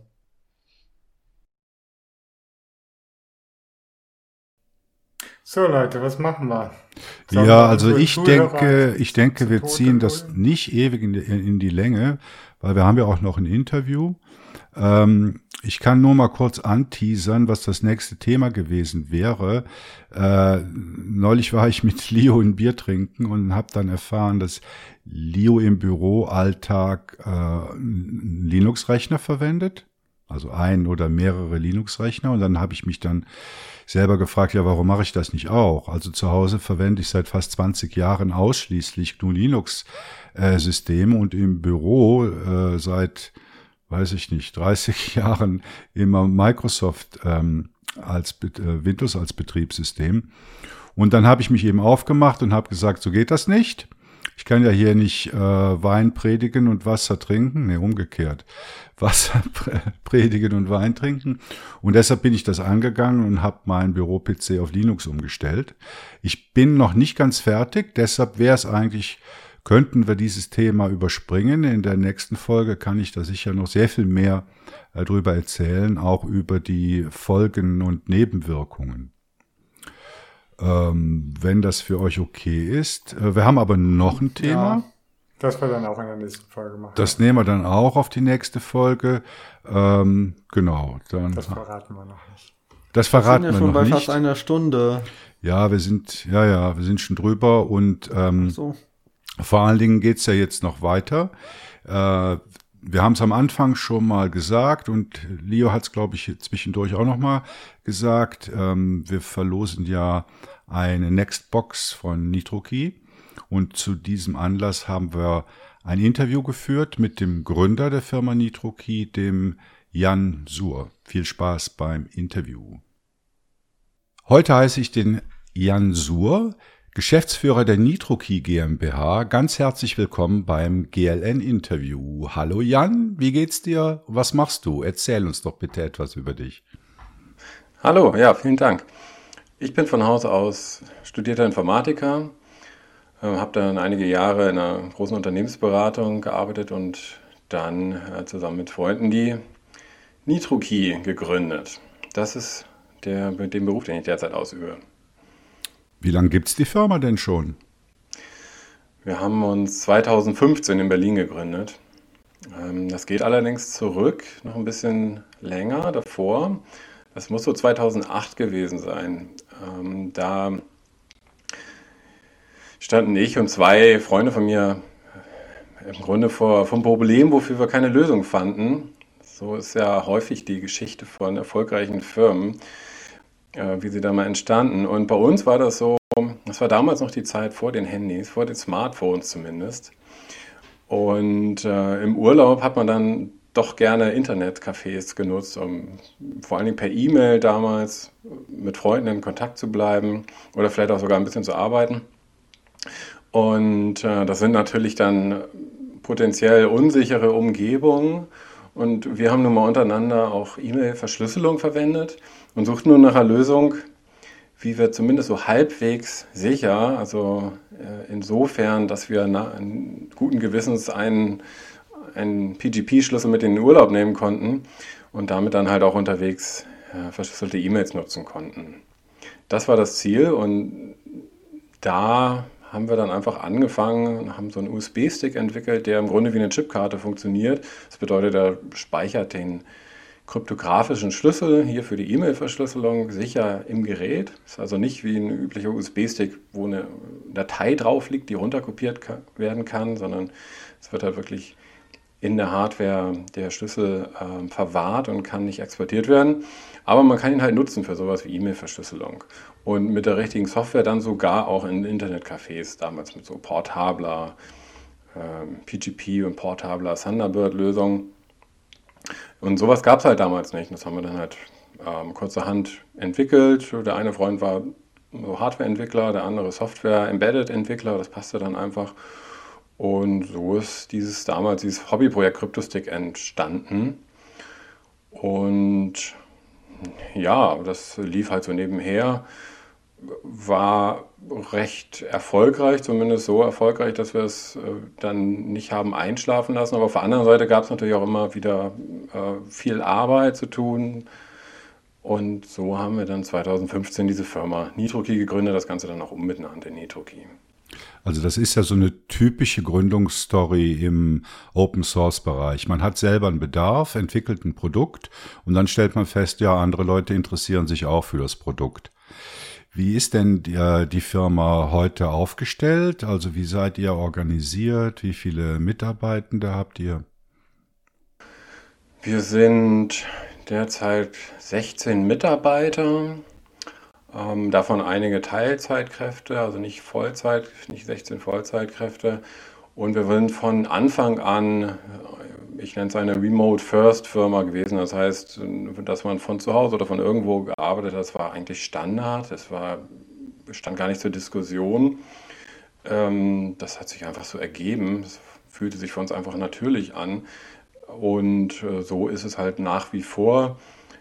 Abzüglich dem Teil, wo dann am Ende halt wirklich Hardware in die Hand zu nehmen ist. Sprich, da haben wir jetzt schon natürlich hier ein Büro vor Ort, wo dann auch Hardware gebaut wird, äh, verschickt wird, Retouren eingehen und so weiter. Aber alles andere ist bei uns remote. Wie gesagt, weit vor der Pandemie auch schon. Von daher kommt es uns ganz entgegen mit der Pandemie, dass jetzt auch andere Geschäftspartner auf diesen Zug aufspringen und es auch als natürlich empfinden, Videokonferenzen zu haben zum Beispiel, muss man nicht mal groß erklären. Und ja, ähm, das ist erstmal so die Firma mit, wie gesagt, so 16 Leuten, relativ junges Team, sehr angenehme Teamatmosphäre, es macht allen Spaß und die Leute kommen vor allen Dingen auch aus der Überzeugung und an dem Interesse zur Firma. Das, das prägt das Team schon recht sehr, ja. Also die, die Hardwareproduktion, das interessiert mich dann gleich auch nochmal, aber vielleicht könntest du erstmal die Produktpalette erklären. Die ist nämlich mittlerweile sehr groß und ich denke, man muss den Hörerinnen und Hörerinnen erstmal sagen, was sind das denn jetzt genau für Produkte, die NitroKey anbietet? Ja, genau. Angefangen haben wir, wie gesagt, mit den USB-Sticks. Nicht handelsübliche, wo man Dateien drauf speichert, sondern erstmal welche, die zur Verschlüsselung dienen. Ähm, das haben wir dann, da haben wir mehrere Modelle, auch einen USB-Stick, auf dem man Dateien äh, drauf speichern kann, die dann in der Hardware verschlüsselt werden. Ähm, das ist, äh, sind mehrere Modelle, äh, die wir jetzt auch versuchen ähm, zusammenzuführen zu einem Modell.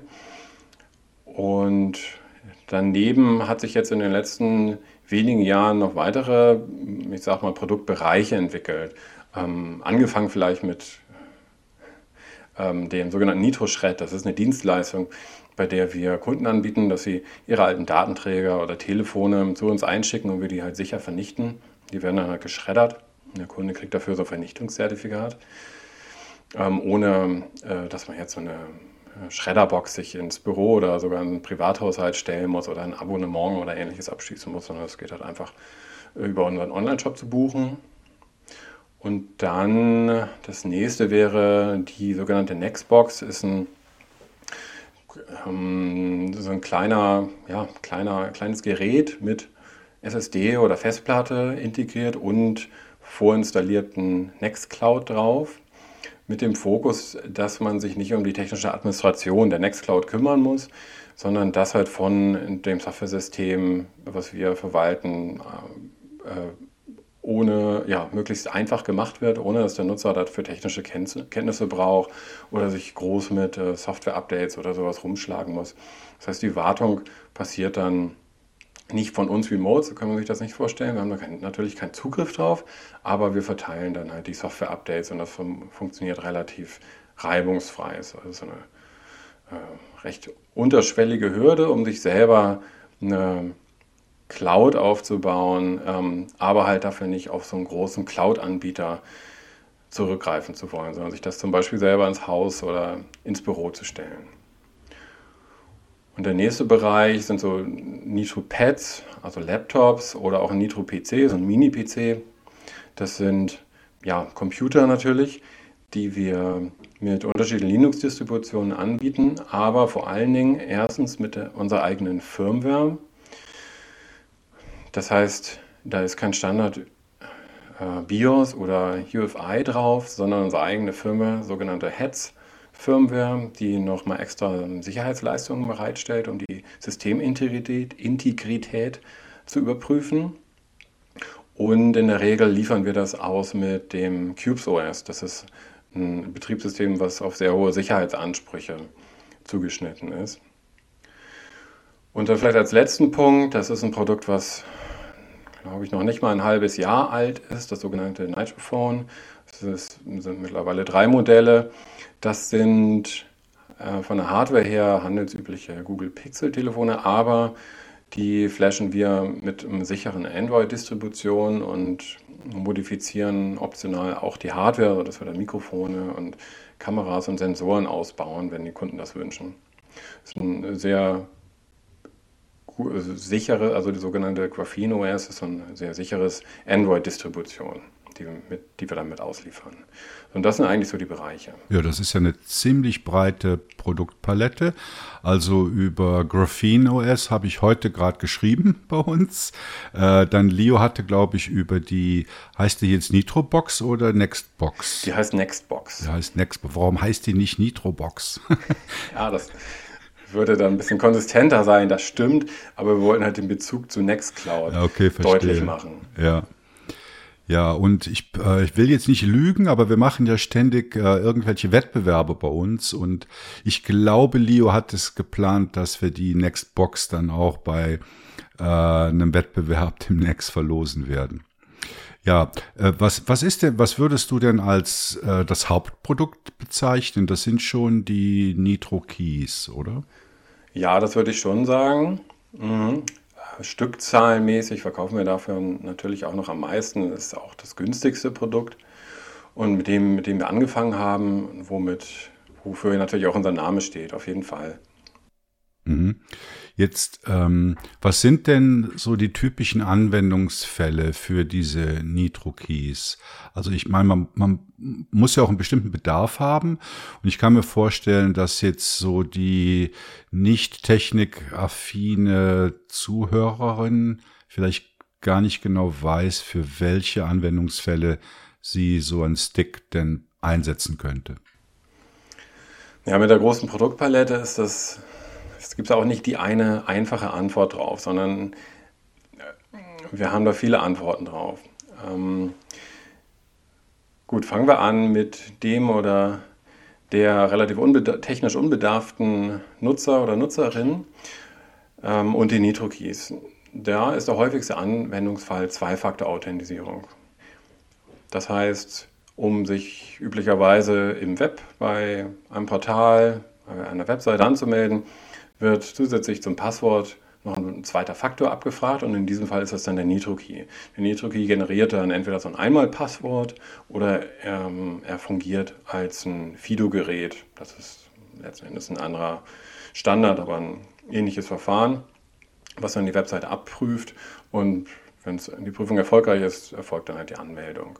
Und äh, im Umkehrschluss heißt das, wenn es jemand geschafft hat, das Passwort zu klauen, kann er sich damit dann auch nicht mehr anmelden, weil er halt den Nitro-Key nicht hat.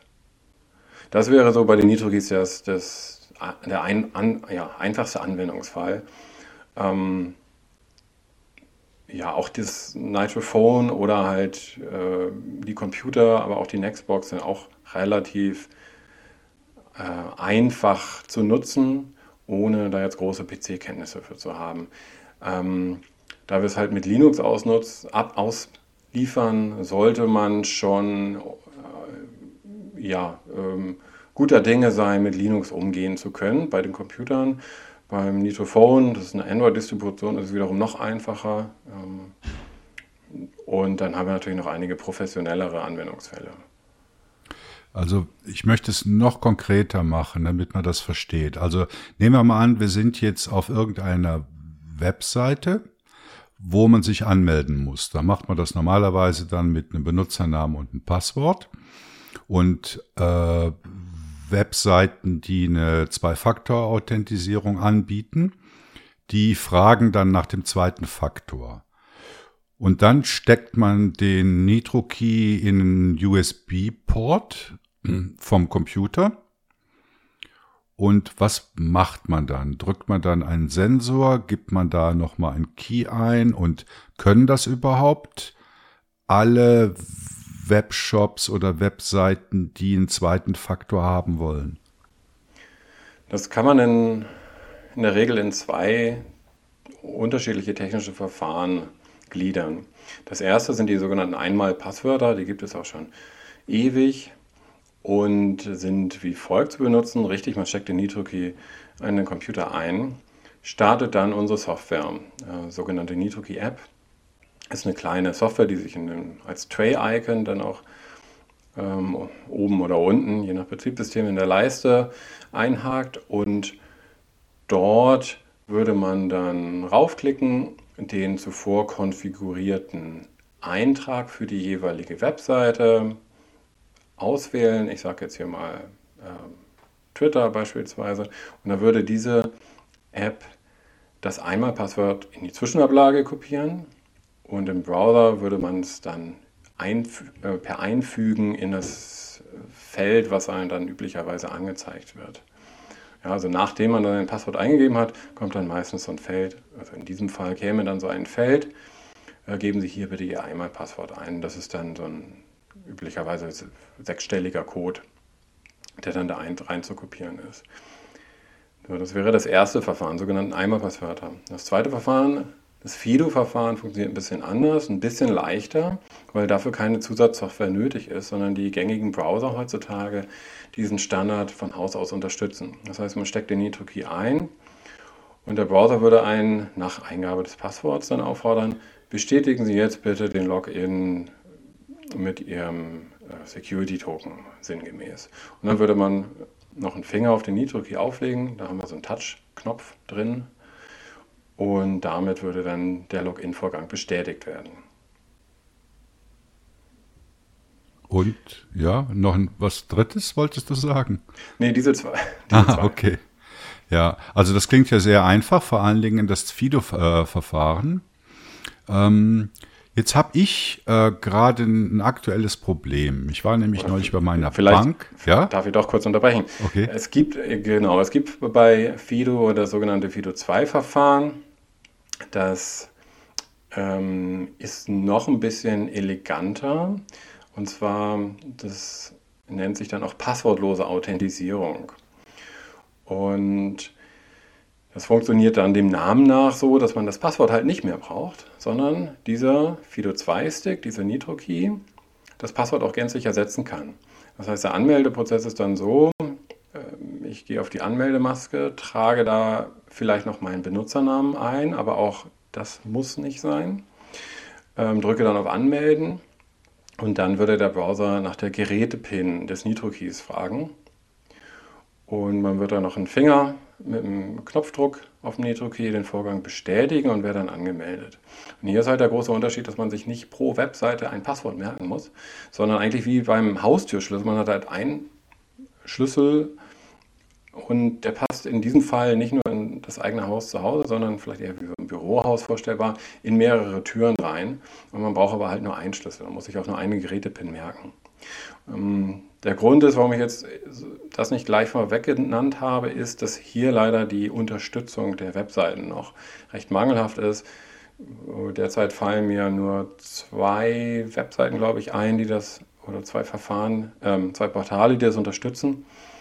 Es ist ein sehr elegantes Verfahren, aber leider noch nicht weit verbreitet. Ja, es ist gut, dass du mich unterbrochen hast, weil das ist ja wirklich ein wichtiger Punkt. Ähm, ist das denn dann aber nur ein Faktor, den man dann verwendet? Nein, es sind wirklich zwei Faktoren. Nämlich, man muss den NitroKey besitzen. Ja, Besitz ist der erste Faktor, also physisch unter Kontrolle haben. Und das beweist man auch noch damit, dass man da einen Finger auflegt. Und der zweite Faktor ist das Wissen über die Gerätepin. Also es kommen zwei ah, zusammen. Ah, okay. Ja, und das führt mich auch direkt zu der Frage, mit der ich vorhin schon angefangen habe, nämlich mit meiner Bank. Also bisher ist es so, ich habe halt so einen kleinen TAN-Generator, also so, sieht aus wie ein Taschenrechner, den ich für den zweiten Faktor verwende. Und das habe ich immer als sehr sicher empfunden, weil da ist Besitz mit drin und vor allen Dingen ist das ein Gerät, was nicht am Internet hängt. Und jetzt hat meine Bank aber gesagt, ja, das wollen sie demnächst abschaffen und sie wollen halt ein TAN-Verfahren auf dem Smartphone mit einer App machen, äh, was ich jetzt nicht so gut finde.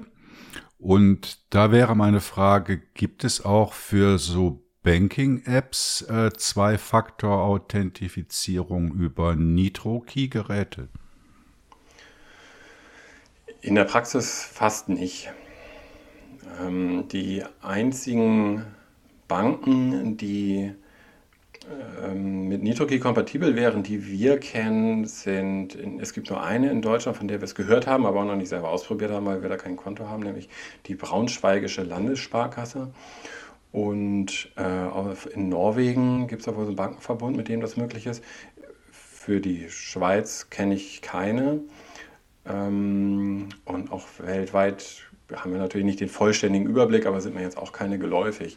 Die Bankenwelt tut sich da noch sehr schwer. Die haben ja schon immer ihre eigenen proprietären Lösungen gehabt, sei es dieser TAN-Generator oder sei es eine eigene App ähm, oder vielleicht sogar eine Chipkarte. Und äh, deswegen ist man da relativ, ja, kommt man da relativ äh, schwer ran. Wir, wir haben eine Übersicht auf der Webseite Dongle aus, also englisch aus, auth.com. Da haben wir eine Übersicht von vielen Webseiten, die das eine oder andere Zwei-Faktor-Authentifikationsverfahren anbieten. Da kann man sich so eine Übersicht verschaffen. Wie gesagt, bei Banken äh, steht da nicht viel, aber bei anderen dann schon mehr. Aber wäre das ein Ziel von euch, dass man äh, so ein separates Authentifizierungsgerät, wie ihr es ja im Grunde genommen mit dem NitroKey anbietet, auch im Bankenbereich zu etablieren? Ist das ein Ziel? Ja, wir setzen äh, zum einen auf Open Source, darauf müssen wir wahrscheinlich nochmal tiefer eingehen, aber zum anderen auch geht damit einher auf offene Standards. Und wir wollen jetzt nicht eine eigene proprietäre Lösung entwickeln, die dann vielleicht mit ein, zwei wenigen Banken funktioniert. Das sind nicht wir, das sind dann andere etablierte, vielleicht IT-Dienstleister für Banken, die das sowieso schon machen, aber das ist, passt nicht zu uns, nein. Ja gut, drehen den Spieß doch mal um. Ich könnte ja zu meiner Bank gehen und sagen, ja, wenn ihr jetzt hier den separaten TAN-Generator, also das Gerät abschaffen wollt, dann verlange ich von euch, dass ihr Fido 2 unterstützt. Ansonsten wechsle ich die Bank zu einer, bei der ein Nitro-Key funktionieren würde. Ja, super. Genau. Wenn das alle machen würden, dann würden sich vielleicht die Banken mal bewegen. Das, das nehme ich mal als Appell. Also du hast gerade schon das Stichwort äh, gegeben, Open Source, freie Software. Äh, also du hast schon gesagt, NitroKey-Lösungen basieren auf freier Software. Äh, was für einen Vorteil gibt das?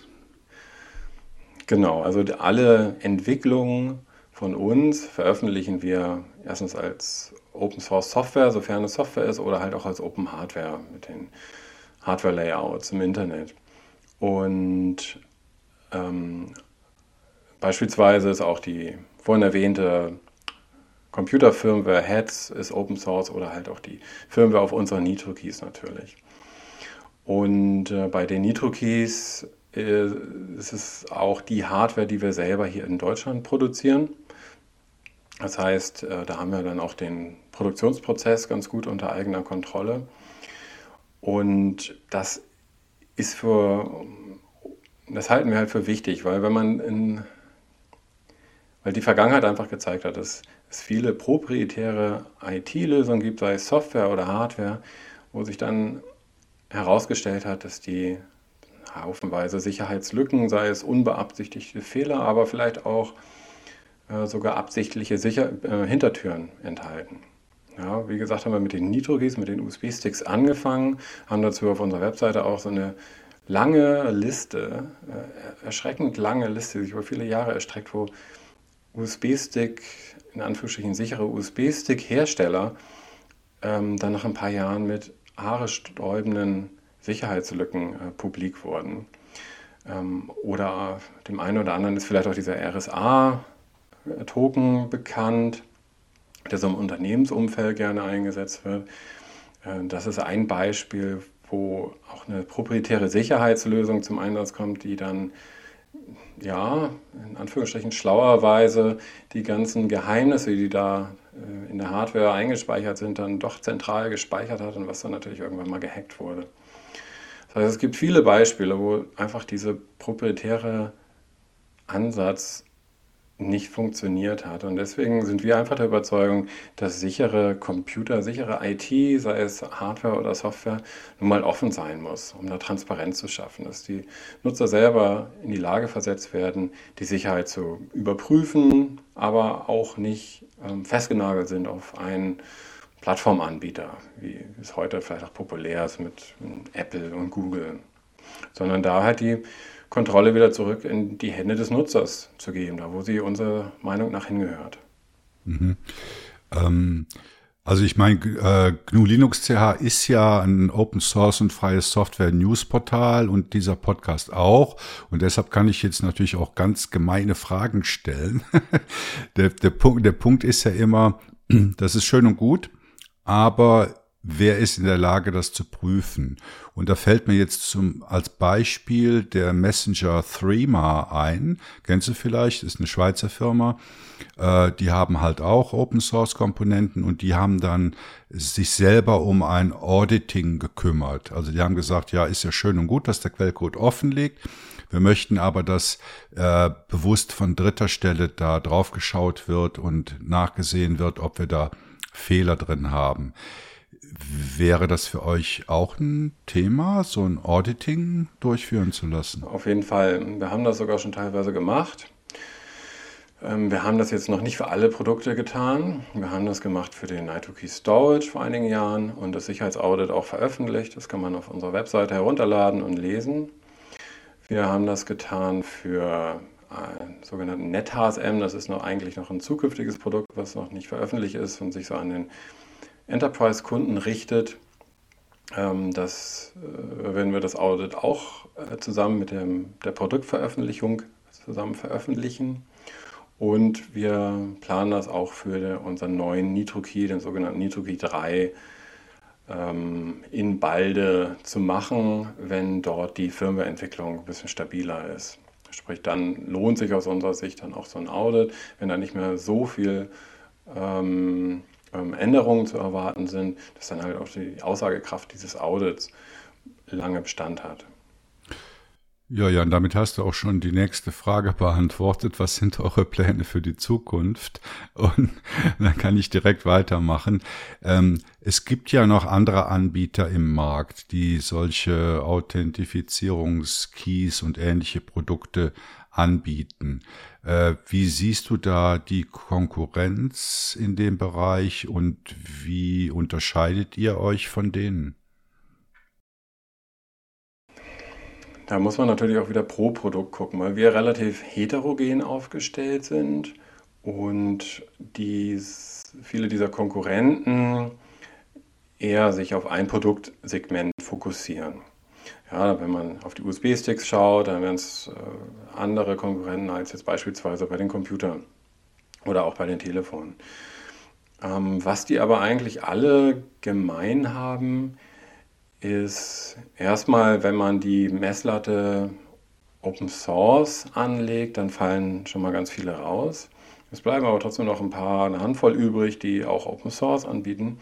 Die sind aber eigentlich alle schwerpunktmäßig in den USA angesiedelt. In Europa gibt es da wenig, zumindest in dem Consumer-Markt und vielleicht wieder als spezielle Nische für Enterprise-Kunden findet man schon was in Europa.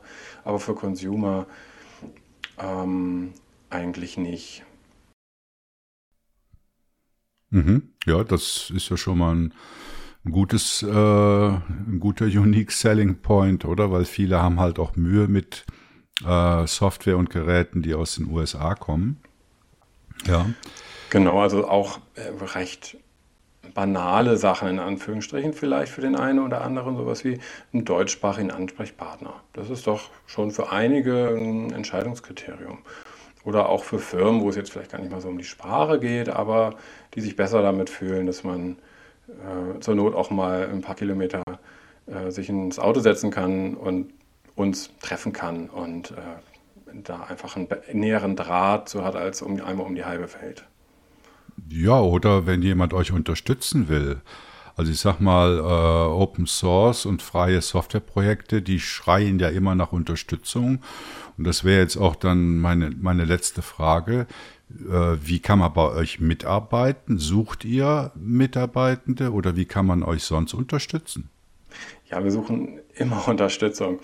Also wir wachsen stark seit Firmengründung was Tolles, aber was auf der anderen Seite auch bedeutet, dass wir immer einen Haufen Arbeit äh, auf dem Schreibtisch liegen haben und deswegen uns über alle Hände freuen, äh, sei es äh, durch ähm, Hilfe in unserem Support-Forum, äh, wo sich Interessierte austauschen oder Menschen, die Fragen oder Probleme mit den Systemen haben.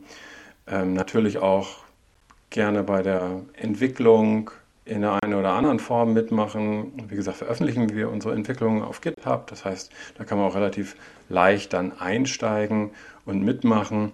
Und dafür muss man jetzt auch nicht der äh, erfahrene Embedded-Entwickler sein, sondern was uns auch schon viel hilft, sind einfach zuverlässige, sagen wir mal, irgendwie Tester, ähm, zuverlässige oder, oder äh, die aussagekräftige Testberichte oder auch sowas wie Dokumentation schreiben.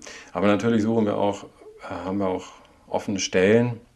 Das heißt, Menschen, die einen Job suchen oder sei es sowas wie einen Studentenjob ähm, und Lust haben, in der Richtung von bei der wir sind, mitzuarbeiten, die sind herzlich willkommen, sich jederzeit zu bewerben. Äh, gerne in Initiativbewerbung und dann schauen wir nach dem jeweiligen Profil, ob wir da gerade Bedarf haben. Ja, liebe Zuhörer, ihr habt's gehört, oder? Da gibt's Jobs, da kann man mitarbeiten, das ist interessant. Ich bedanke mich beim Jan Suhr ganz herzlich für das Interview und wünsche der Firma NitroKey eine freie und sichere Zukunft. Danke. Super. Vielen Dank. Ja gut, wie lang die Folge jetzt insgesamt geworden ist, weiß ich nicht. Ich denke so anderthalb Stunden. Äh, ihr könnt uns euer Feedback geben vielleicht insbesondere zu dem Thema Standards, über das wir heute lange gesprochen haben. Und das könnt ihr machen über die bekannten Kanäle, also über Matrix, Telegram, Mastodon oder per E-Mail. Die Adressen findet ihr auf unseren Webseiten. Wir ja, freuen uns. Kommentare auf der Seite bei, unter genau, dem Artikel. unter dem unter den Show Notes gibt es natürlich auch die ganz normale Kommentarfunktion wie bei jedem Artikel, weil die Show Notes sind nichts anderes als ein Artikel.